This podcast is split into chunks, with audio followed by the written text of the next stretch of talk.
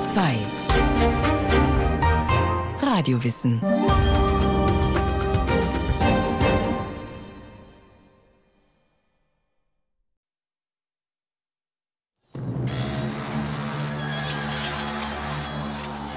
Mit den Schweden kam das Feuer. Als die Soldaten das Dorf Lindelach erreichten, plünderten sie Häuser und Schuppen. Sie töteten alle Bewohner, die sie finden konnten. Dann brannten sie die Häuser und Hütten nieder. Lindelach ging in Flammen auf. Das Dorf verschwand von der Landkarte. Im Dreißigjährigen Krieg zerstörten die schwedischen Truppen viele Dörfer im heutigen Franken. Davon berichten die Chroniken. Dass Lindelach, nahe dem heutigen Gerolzhofen, im Feuersturm des Dreißigjährigen Krieges untergegangen ist, scheint eine Tatsache zu sein und ist Teil der lokalen Geschichte. Immerhin ist das Dorf nicht vergessen, der Name Lindelach ist noch bekannt. Zwei Mühlen wurden wieder aufgebaut und stehen bis heute am Bach. Verloren ist das Dorf dennoch.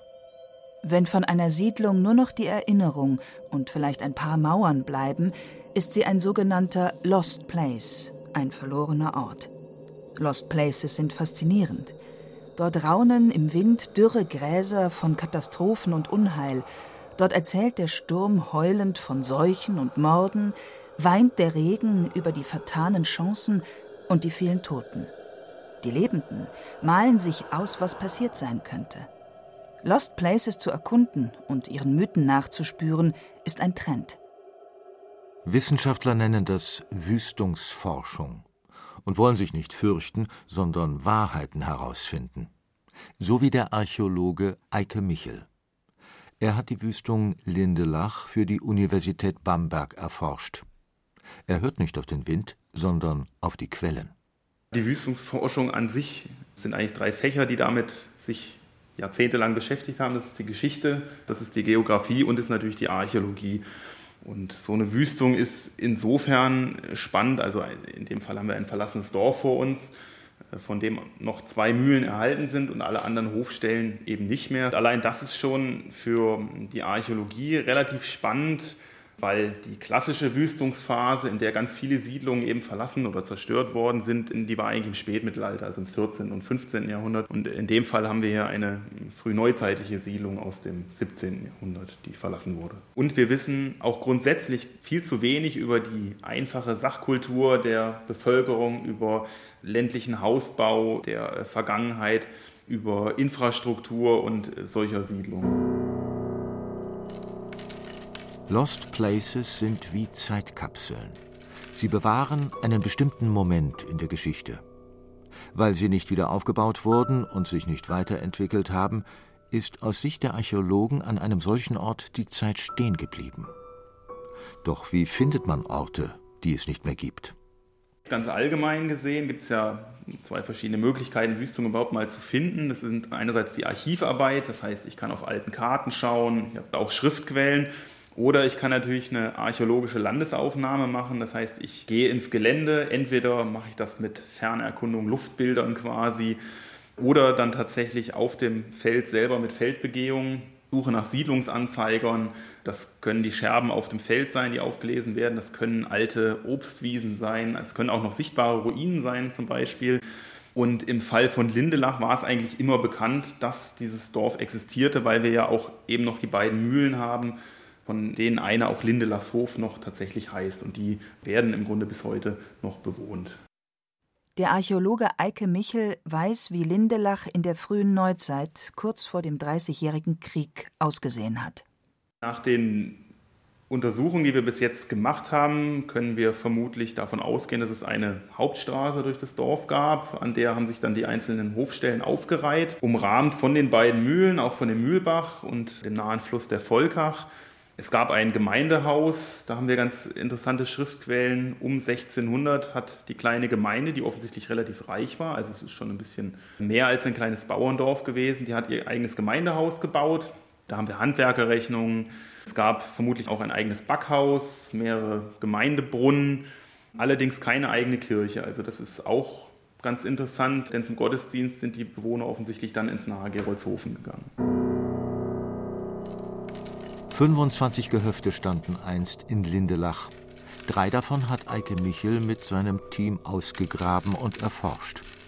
Dabei hat er vor allem Alltagsgegenstände gefunden: zerborstene Töpfe aus Ton, jede Menge andere Keramikscherben, Reste von Werkzeugen, verlorenen Krimskrams wie die eine oder andere Münze, einen kleinen bronzenen Fingerring und ein Hundeskelett in einem ausgebrannten Keller. Das ist für uns natürlich im Grunde ein Freudenfeuer, aber schon eine ganz schöne Erfahrung, weil natürlich die Leute damals dann keine Zeit mehr hatten, ihre Gegenstände, ihr Hab und Gut aus dem Haus zu retten und wir da einen recht schönen Überblick über die Sachkultur bekommen. In dem Fall landwirtschaftliche Werkzeuge, zum Beispiel Hacken, Sensen, Sicheln, also Geräte der Landwirtschaft, ein sehr umfangreiches keramisches Gefäßinventar, was uns zeigt, welche Töpfe und welche Gefäße in so einem Haushalt benutzt worden sind.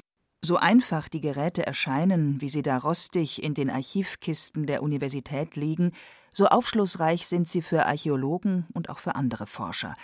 Denn von den Geräten lässt sich etwa auf landwirtschaftliche Techniken schließen und darauf, wie sich die Menschen zu dieser Zeit ernährt haben. Noch etwas Überraschendes haben die Archäologen herausgefunden. Das Dorf Lindelach ist weder in einem Feuersturm untergegangen noch im Dreißigjährigen Krieg. Der Mythos ist falsch. Sogar die Chronisten irren. Und das seit Jahrhunderten eine Schriftquelle von 1635, die davon berichtet, dass das Dorf von schwedischen Truppen zerstört worden sei. Wir haben allerdings keine Spuren von Zerstörung oder Bränden aus dem Dreißigjährigen Krieg. Interessanterweise haben wir einen Hof, ein Gebäude, das ist abgebrannt und durch ein Feuer zerstört worden, allerdings 200 Jahre früher, also in den Jahren um 1400. Ganz interessant ist zum Beispiel, dass wir in den Sterbematrikeln, also in Schriftquellen aus dieser Zeit, können wir eigentlich keine Todesfälle feststellen. Es scheinen nicht mehr und nicht weniger Leute in diesem Jahr gestorben zu sein. Verlassen worden und vielleicht gezielt eingebrochen worden sind die Gebäude aber trotzdem. Jetzt könnte man sich überlegen, vielleicht haben die Bewohner des Dorfes davon gehört, dass die feindlichen Soldaten kommen und deswegen ihr Hab und Gut gepackt und vielleicht in die nahe Stadt Gerolzhofen geflüchtet sind. Die Antwort haben die Archäologen nicht gefunden. Der Ort birgt sogar noch tiefergehende Geheimnisse. 300 Meter von dem Dorf ungefähr weg gibt es einen äh, kleinen Bergsporn und dort gab es schon ab dem 8. Jahrhundert nach Christus dann bis ins beginnende 15. Jahrhundert eine große Befestigung, einen großen Steinbau.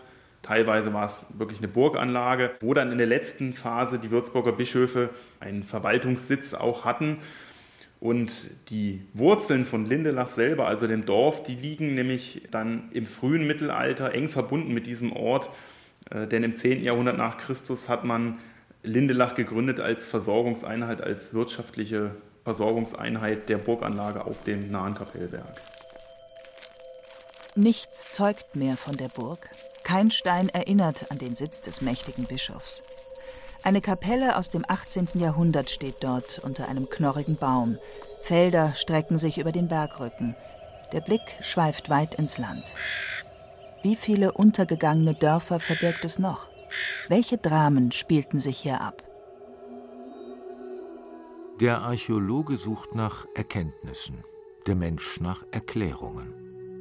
Verfall und Vergänglichkeit sind allein schon schaurig, da fällt es leicht, sich eine schreckliche Geschichte auszumalen. In fast jeder Burgruine wohnt daher ein Gespenst, das die menschliche Fantasie dorthin gezaubert hat. Einen Lost Place zu besuchen, ist auch ein Ausflug für die Fantasie, denn sie ist der beste Rekonstrukteur. Sie findet Geschichten in Ruinen oder sie kann aus dem Nichts wieder einen Ort entstehen lassen, wenn sie dessen Historie kennt. Hinterkaifeck in Oberbayern ist so ein Ort.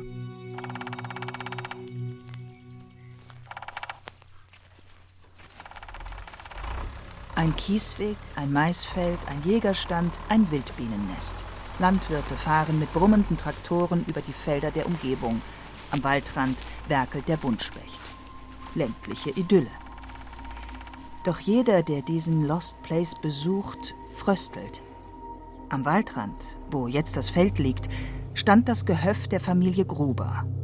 In der Nacht zum 1. April 1922 erschlug jemand alle fünf Familienmitglieder und die Magd mit einer Hacke. Der Wald er heißt Hexenholz, flüstert etwas von Inzest und Eifersucht, Geiz und Gier. Kein Stein ist von Hinterkaifeck übrig geblieben. Über die Hofstadt ist nicht Gras gewachsen, aber Feldfrüchte. In einiger Entfernung, unter einer mächtigen Fichte, erinnert ein gut gepflegtes Marterl an die Toten.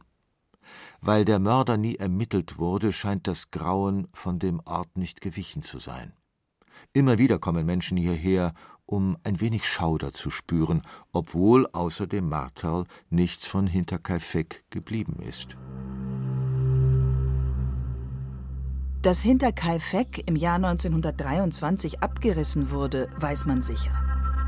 Ebenso sicher ist, dass im Dorf Ramsee am Ammersee in den 1860er Jahren ein Feuer gewütet hat. Vermutlich deshalb wurde das Dorf verlassen. Ein Gedenkstein erinnert an diesen verlorenen Ort. Die Sage berichtet aber von einem geisterhaften Männchen, dem Scheufalmo, und einem Fluch, der über Ramsee lag.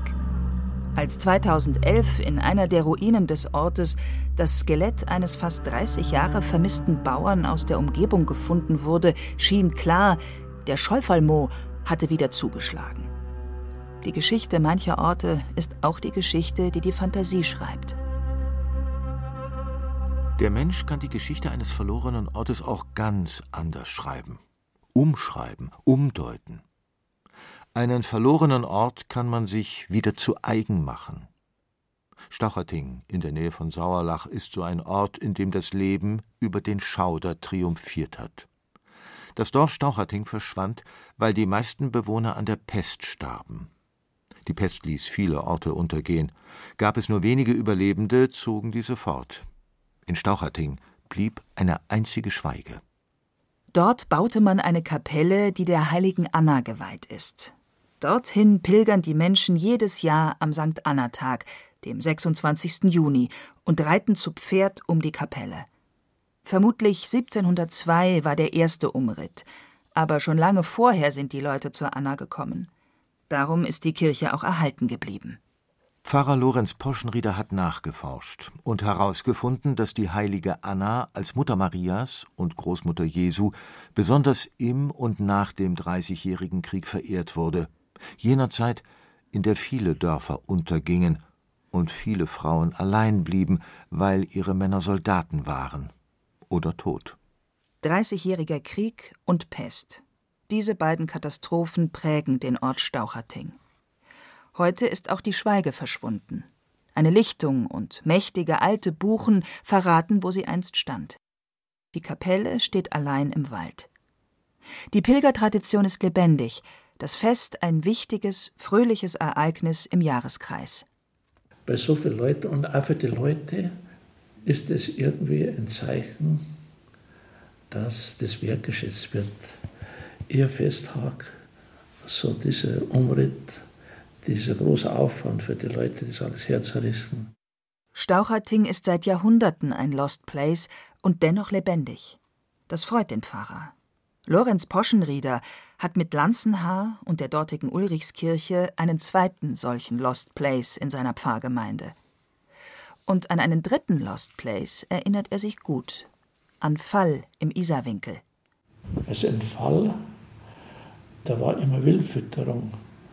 Ich bin aus Beuerberg und Kindheitserinnerung habe noch die Kirche und das Gasthaus. Da sind wir erst noch die Ruinen, jetzt aus der Silbensteinspeicher abgelassen wurde, kamen ja die Ruinen und wurden wieder Bilder in der, in der Presse gezeigt. Die Wildfütterung, das war immer ein Familienausflug. Äh, die Tiere, die Hirsche und die großen Geweih und so nah und die Winterlandschaft. Und dann hat es eben natürlich eine Einkehr gegeben in dem Gasthaus, das weiß natürlich auch noch. Das war eigentlich nur so ein Tagesausflug. Fall ist 1959 buchstäblich untergegangen. Es versank im Silvenstein-Stausee. Die Bewohner zogen ans Ufer, in den eigens gebauten Ort Neufall. Die alten Bauten wurden gesprengt. Der See bedeckt die Ruinen. Nur der Kirchturm sei stehen geblieben, erzählt man sich, auch, dass man manchmal seine Spitze unter der Wasseroberfläche erspähen könne. und in schicksalhaften Stunden erklinge aus der tintenblauen Tiefe ein Glockenläuten. Die Glocken von Fall. Dieser Lost Place-Mythos entstand innerhalb weniger Jahre. Dabei wussten alle, die dabei waren, dass auch der Kirchturm gesprengt wurde. Doch die Fantasie war stärker. Man wollte die Glocken läuten hören. Erst als der Silvenstein-Stausee im Jahr 2015 abgelassen wurde, wie Pfarrer Poschenrieder erzählt, kam die Wahrheit ans Sonnenlicht. Der Turm steht schon lange nicht mehr. Er liegt in Trümmern im Schlamm am Grund des Sees. Wie dem Dorf Fall erging es vielen Siedlungen. Sie mussten dem Fortschritt Platz machen. An ihre Stelle kamen Straßen, Stauseen, Truppenübungsplätze. Verfallene Fabrikhallen, vergessene Kinosäle, versiegelte Bunker. Sie sind architektonische Zeugen wirtschaftlichen und politischen Wandels. Verlassene Orte in Städten zu erkunden, zu fotografieren, ist ein Hobby namens Urban Exploring. Die Fotos zeigen die Schönheit und Faszination des Verfalls. Ein offenes Stadttor, verfallene Hütten, Gestank und Unkraut. Das fanden die Römer, als sie um das Jahr 15 vor Christus die keltische Metropole Manching erreichten. Die weiße Stadtmauer war weithin sichtbar, aber die Stadt war nahezu verlassen, als die Soldaten kamen. Es gab nichts mehr zu erobern. Manching war schon in der Antike ein Lost Place. Die Römer ließen sich dort nieder und brannten Kalk aus den weißen Mauersteinen. Reste der mächtigen Mauer stehen noch heute. Bis ins 19. Jahrhundert dachte man, die Römer hätten die Mauer und die Siedlung gebaut und dann irgendwann aufgegeben. Dann entdeckten Keltologen, dass es eine Keltenstadt war und schlossen sofort, die Römer haben die ehedem blühende Metropole zerstört. Wie sie aussah, weiß der Archäologe Wolfgang David. Das Oppidum bei Manching ist eine der größten stadtartigen Siedlungen in Mitteleuropa. Die Besonderheit ist, dass es ab ungefähr 140, 130 vor Christus von einer mehr als sieben Kilometer langen äh, Mauer umgeben wird, von über vier Meter Höhe. Das muss man sich mal vorstellen. Ein Innenraum dann von über 380 Hektar mit einem Durchmesser zwischen 2,3 und 2,2 Kilometern. Wolfgang David leitet das Kelten- und Römermuseum in Manching und kennt jedes Detail im Gelände. Die keltischen Bewohner Manchings waren reich. Sie lebten vom Handel mit verschiedenen Gütern wie Keramik und Glas und den Eisenwaren, die sie selbst herstellten. Die Stadt lag an der Kreuzung zweier wichtiger Handelsrouten. Ja, und wir können hier wunderbar im Fundstoff sehen, wir haben hier von als Zeug dieses die Alpen überquerenden Personenwarenverkehrs äh, Trachtgegenstände, die aus Norditalien stammen, die natürlich, natürlich können sie mit Gewändern verhandelt worden sein. Aber sie können auch mit den Trägern hierher gekommen sein, die hier lebten. Goldmünzen, Tüpfelplatten, Prägestempel, Geldbörse, die eines der berühmtesten Funde, den wir aus Manching haben, die Geldbörse, in der tatsächlich die Münzen lagen. Das ist ein einzigartiger Fund. Wo heute Einfamilienhäuser stehen, war früher ein kleiner Hafen. Dessen Verbindung zur Donau ist eines Tages versandet. Gab es ein Hochwasser, das den Sand brachte sank der Grundwasserspiegel ab? Es bleiben eine ganze Menge Fragen sind dort möglich und offen, also monokausal, also auf einen Grund zurückzuführen, mit Sicherheit nicht und vor allem bedingt sich alles miteinander. Ökologische Krise kann dazu führen zu sozialen Unruhen. Dann kann auch mal eine Katastrophe sein, ein Brand vielleicht kann Probleme machen. Das kann selber abgebrannt sein durch ein Unglück, aber natürlich auch durch kriegerische Unruhen interne kriegerische Unruhen, äußere kriegerische Unruhen. Da gibt es so viele Möglichkeiten. Offene Fragen beantwortet der Mensch mit Interpretationen.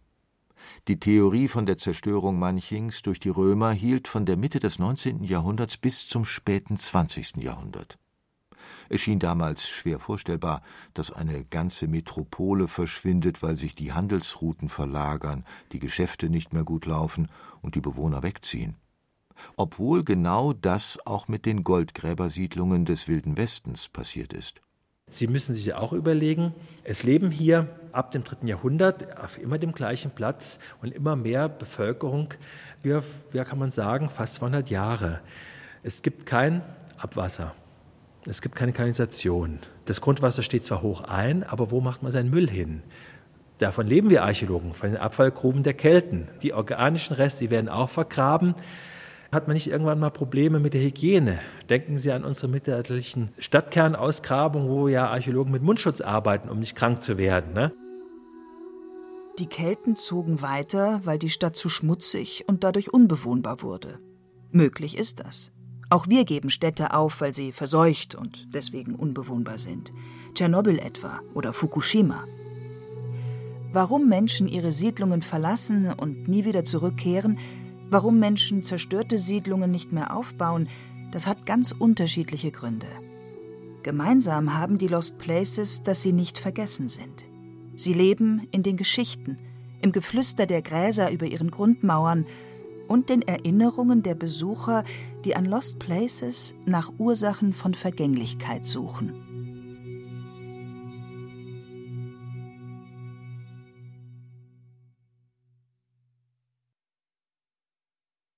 Sie hörten Lost Places, verlorene Orte zwischen Zerfall und Erinnerung von Felicia Engelmann. Es sprachen Hemmer Michel und Andreas Neumann. Ton und Technik Andreas Lucke. Regie Martin Trauner. Eine Sendung von Radio Wissen.